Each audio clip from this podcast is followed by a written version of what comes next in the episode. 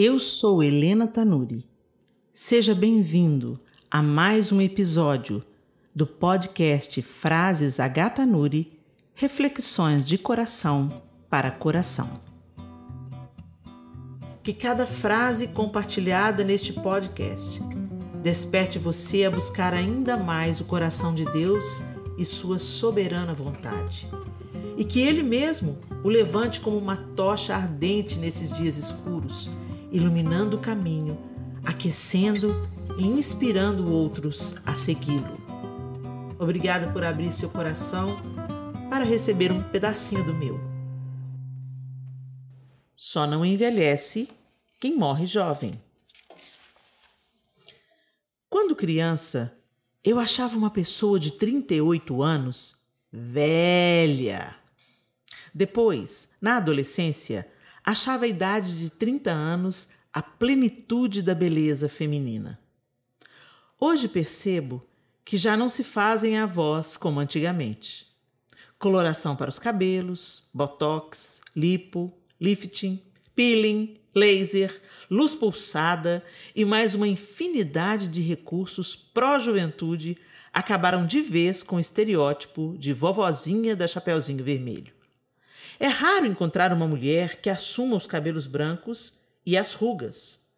Nenhum problema em envelhecer suavemente, cuidando da pele, dos cabelos, da saúde, mas negar o envelhecimento, rejeitar as transformações que os anos trazem, mentir a idade tentando congelar um período da vida, são um grande atraso no processo do autoconhecimento e das descobertas maravilhosas ocultas na melhor idade.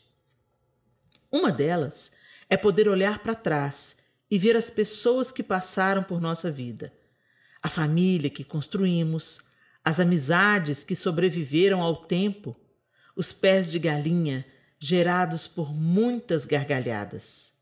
A calma de quem aprendeu a apreciar os dias ao invés de atropelá-los. Impossível não se lembrar de Marilyn Monroe, belíssima atriz, que ainda hoje é ícone de beleza, mas morreu de forma suspeita e infeliz aos 36 anos de idade. Se estamos vivos e saudáveis, temos muito que agradecer e motivos para nos alegrar. Cada marca que carregamos tem uma história, a história que nos construiu.